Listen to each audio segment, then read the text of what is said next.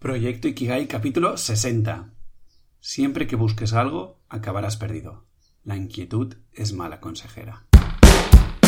Muy buenos días, tardes, noches y bienvenidas, bienvenidos un día más, un domingo más al espectáculo de Proyecto Ikigai, el podcast que te acerco con todas mis reflexiones y aprendizajes alrededor de este término japonés que tanto promete. Un lugar con el que me gustaría inspirarte para que cojas confianza y te atrevas a andar y a dar tus primeros pasos hacia el encuentro de tu propio Ikigai y empieces a orientar tu vida hacia aquello por lo que vale la pena vivir. Soy Javi Vidal, tu guía en este viaje explorador y ya sin más dilación, ¡empezamos! Mira, te lo confieso, estoy viviendo unas semanas emocionalmente divertidas. Y uso el término divertido porque es lo que se me ocurre al pensar en las montañas rusas, pero entiendes aquí la, lo que te quiero transmitir, ¿verdad? Si sigues este podcast y has podido escuchar el capítulo 57, sabrás que me he lanzado a una nueva aventura, la de la improvisación teatral. Por el momento he empezado con un caminito muy lean. Em, bueno, aquí un pequeño paréntesis, si no sabes qué quiere decir esto de lean, puedo hacer un capítulo monográfico sobre el tema. Solo tienes que escribirme, dejarme un comentario en iVoox o escribirme en proyectoikigai.com barra contactar. El caso es que, bueno, he creado un grupo de Meetup con la idea de aprovechar las técnicas de improvisación para ponernos en acción e ir caminando hacia Ikigai. El grupo, la verdad es que va creciendo muy orgánicamente. Nunca he creído mucho en esto de engordar al pato para que se apunte la gente que no toca. Total, que en menos de un mes, más o menos, ya somos unos 95 calcetines. Nos llamo así lo de calcetines por lo del calcetín fugado de la lavadora que explicaba en, en ese capítulo, ¿no? Pero la parte que está costando más, igual que con este podcast, es animar a la gente a ponerse en acción, a dar ese primer paso. En el caso concreto del Meetup es apuntarse y aparecer en los encuentros que estoy realizando. Y bueno, ya sabrás tú a estas alturas de conocerme y entenderás que use esto para reflexionar un poco. Y no, tranquilo, tranquila. No aprovecharé esto para reflexionar sobre qué nos sucede con el pasar a la acción y todas estas movidas. No. Hoy voy a hacer un pequeño ejercicio de autoindagación y me centraré en mi propia experiencia como organizador de eventos de Meetup y en los inicios de un proyecto emprendedor. Es decir, básicamente te voy a hablar de dos o tres patrones de conducta míos y que creo que están muy extendidos en la sociedad de hoy y además lo aprovecharé y lo haré un pequeño guiño para todos aquellos que queráis poneros en marcha, arrancar vuestros propios, vuestros propios proyectos. Me arranco con el primer patrón de conducta que lo he titulado como expectativas nivel Dios. Lo primero que sucede cuando arrancas un proyecto, tanto sea personal como profesional, es dejarnos llevar por unas expectativas desorbitadas.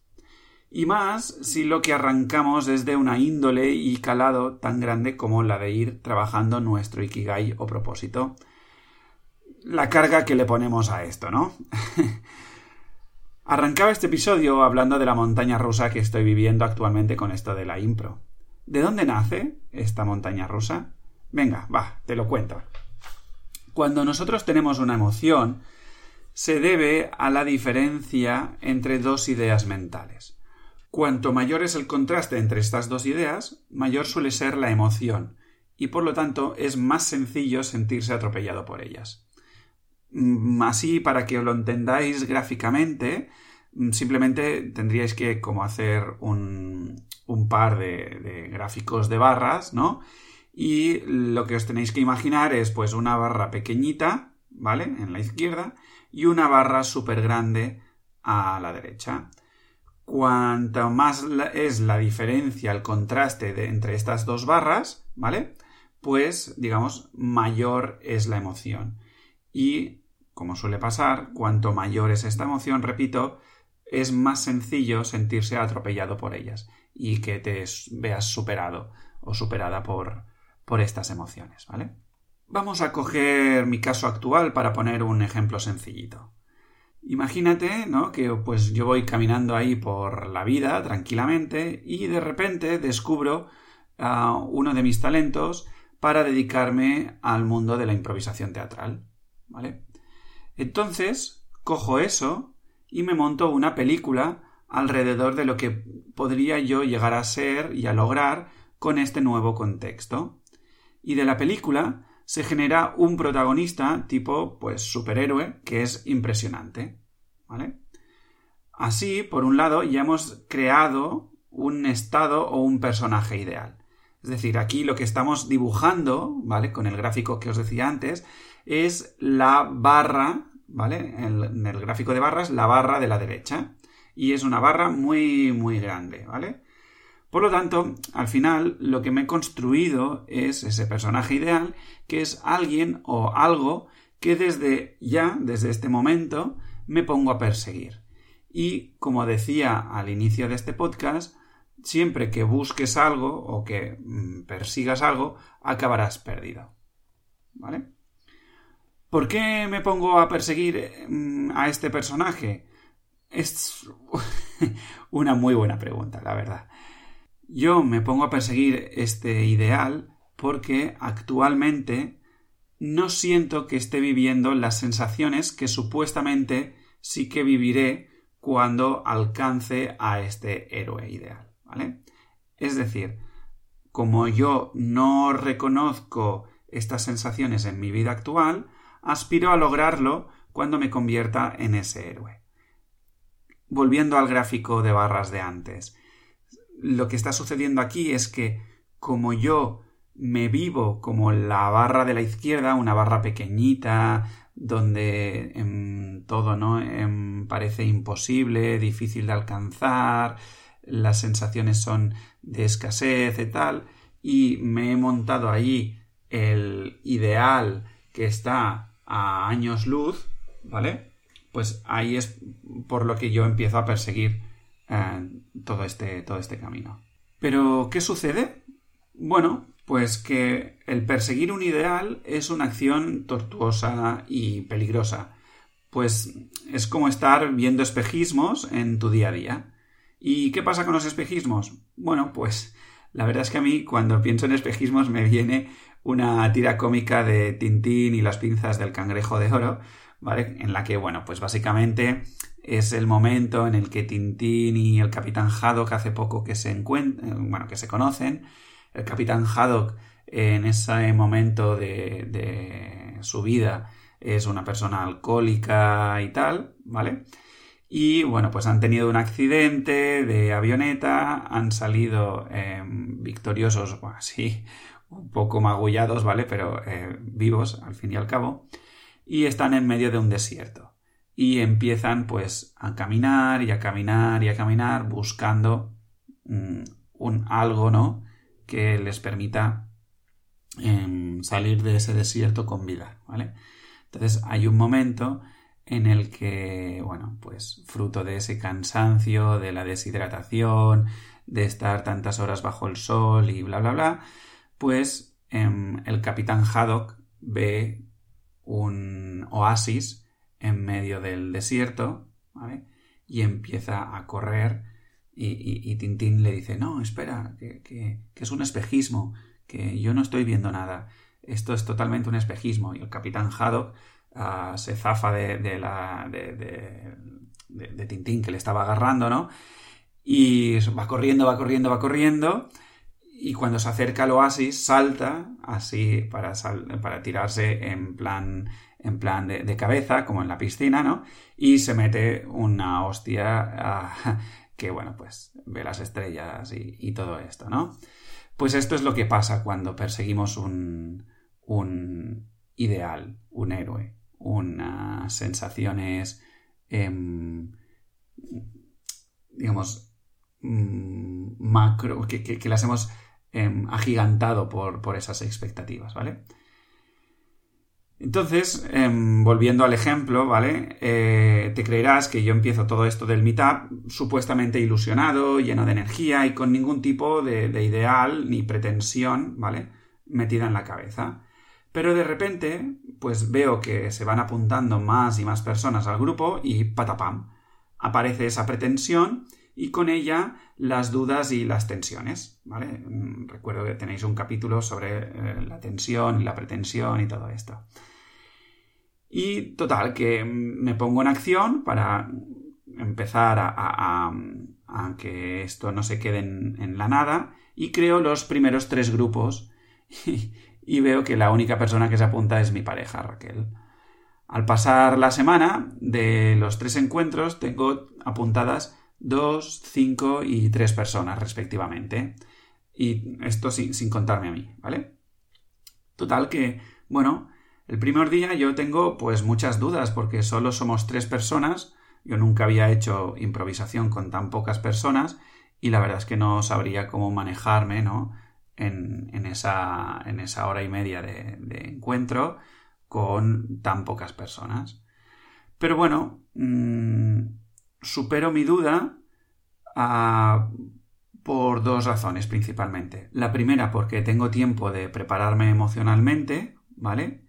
Ahí me aparece la duda de la pretensión, pero logro sortearla, ¿vale? Y también, pues porque las dos personas que se han apuntado son conocidas y tanto Raquel como, como una amiga con la que ya hice impro y entonces sé que, mm, que, va a haber un trato amable, cariñoso em, y, desde allí pues em, a mí me, me, da confianza, ¿no? Me, siento confiado para, para estar en ese, en ese contexto. El segundo día, em, que es el día que más personas habían apuntado, claro, yo iba con un bastante subidón, ¿no? Ah, me acerco allí antes de tiempo, me quedo tranquilamente en el, lo hacíamos en, un parque, me quedo tranquilamente tumbado en el parque mientras cojo un poco más de energía, leo y tal, y de repente me empiezan a avisar de bajas de última hora, ¿vale? Entonces aquí, como la pretensión era mayor, em, claro, cuanto mayor es el gap, hemos dicho, ahí las emociones te, arrollan más, más fácil, ¿no?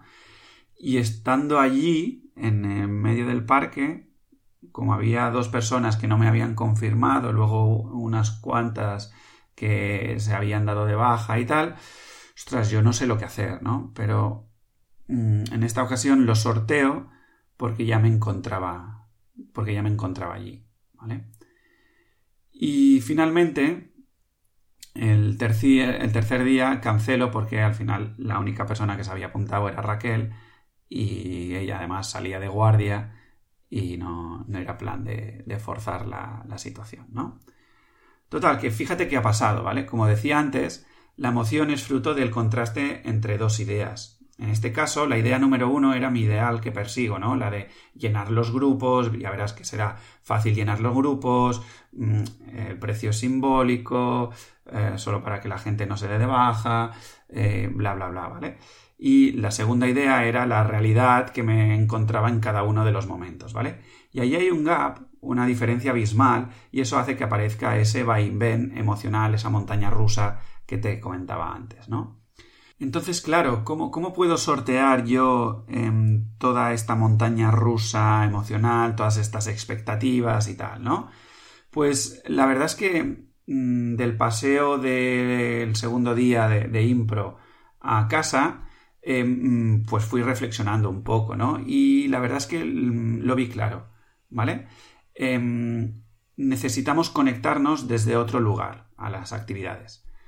Cuando pienso que todo esto de la improvisación teatral es por y para mí, la cosa se tambalea a la mínima que no, eh, que no sale nada, ¿vale?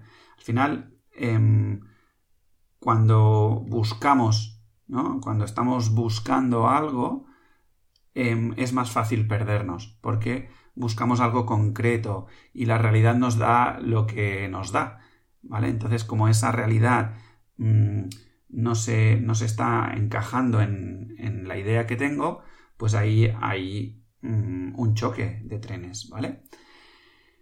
¿Por qué está sucediendo todo esto? Bueno, pues en esta ocasión porque yo me estoy colocando en el medio. Y claro, cuando yo me coloco en el medio, los números no salen, porque eh, no me estoy pudiendo sentir cómodo con lo que viene, con esa realidad, porque no es lo que espero, ¿vale?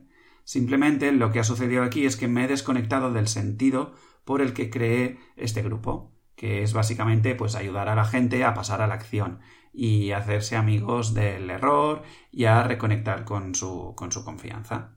¿Vale? Sin embargo, cuando reconfiguro todo esto, la verdad es que todo cambia. ¿Vale? De repente veo que el proyecto mm, no va de mí, que mi propósito e Ikigai no van de mí, sino que yo soy un vehículo por el que transita todo lo que tiene que transitar para que las personas se acerquen a esa meta que he propuesto para con el proyecto. Es decir, al final, fíjate que lo que está sucediendo es que simplemente yo soy una herramienta que propone y que busca facilitar ese tránsito. ¿Vale? Solo desde este lugar uno coge la fuerza para aceptar lo que venga, ya sea una cancelación del encuentro, ya sea una caída de varias personas y vengan 100 o venga una persona o que de repente uno te pague y otro no y todas estas eh, movidas alrededor de la incertidumbre que es la vida, ¿vale? Al final lo que está sucediendo es que todo adquiere la misma importancia y envergadura y por lo tanto se reduce ese nivel de expectativas. Al reducirse ese nivel de expectativas, em, tú estás bajando la barra de la derecha, ¿vale?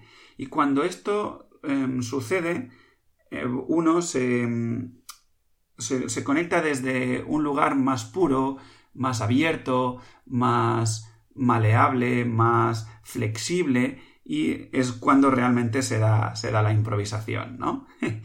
y es em, curioso, ¿no? Que, esté sucediendo todo, todo, esto o que haya llegado a esta mm, conclusión paseando desde ese encuentro hasta, hasta mi, digamos, hasta mi casa, ¿vale?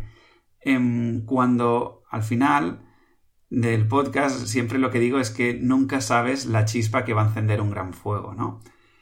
Y, ese es el lugar en el que yo te invito a, que te conectes cuando empieces a caminar con, tu Ikigai, ¿vale? O a caminar hacia tu propósito para darle forma y bla, bla, bla, ¿vale? Y es que eh, intentes desvincularte de la forma que va cogiendo el proyecto y demás, ¿vale? Y te vincules desde em, ser esa chispa que va a encender un gran fuego. Porque al final, a mí lo que me conectó es que cuando de repente, el día que hubo más bajas, aparecieron eh, las dos personas que aparecieron, César y Jordi, estuvimos allí jugando y estuvimos practicando y estuvieron mm, viendo cómo de bloqueados están, cómo de mentales están, viendo cómo, cómo se están perdiendo cosillas de la vida por su afán de perfeccionismo y, todo esto, pero a la vez se dieron cuenta de esa ilusión y de esa energía que, iban adquiriendo a cada vez que se permitían, ¿no? Em, cagarla más y jugar más y rebajar toda esa, esa carga emocional de la importancia, ¿no? Y la mirada que aparece en la foto que nos hicimos al, final eh, del encuentro, es una mirada mm, que llena cualquier tipo de incertidumbre y de, y de, mm, y, de malestar y de em, sensación, llamémosle, negativa eh, y tal. y es desde ese lugar que uno se da cuenta que ostras, pero yo si yo solo soy un vehículo que ha facilitado esto, pero yo no soy el importante aquí. Lo importante aquí es que estas personas están mm, llevándose a la acción. Lo importante aquí es que estas personas se están permitiendo mm, jugar con esa incertidumbre, ¿no? Y desde ese lugar es mucho más sencillo y, y que, que el proyecto vaya cogiendo la envergadura que tenga que coger, ¿no? Y coja la forma que tenga que coger. Estoy viendo que se me está alargando el, episodio. Mm, me toca trabajar el síndrome del impostor y el síndrome de Peter Parker, que eran los otros temas mm, que quería trabajar, pero por hoy lo voy a dejar aquí, ¿vale? mira, voy a hacer una cosa. Lo voy a dejar, tanto el síndrome del impostor como el de Peter Parker, los voy a dejar escritos en, las notas del programa del, podcast. Em, y si te interesa que, que haga capítulos sobre el síndrome del impostor y el síndrome de Peter Parker, pues me escribes, ¿vale? Eh, a través de iVoox, me dejas un comentario, o en Instagram, arroba proyecto-ikigai, o simplemente a través de la web proyectoikigai.com barra contactar, y pues lo añado, ¿vale?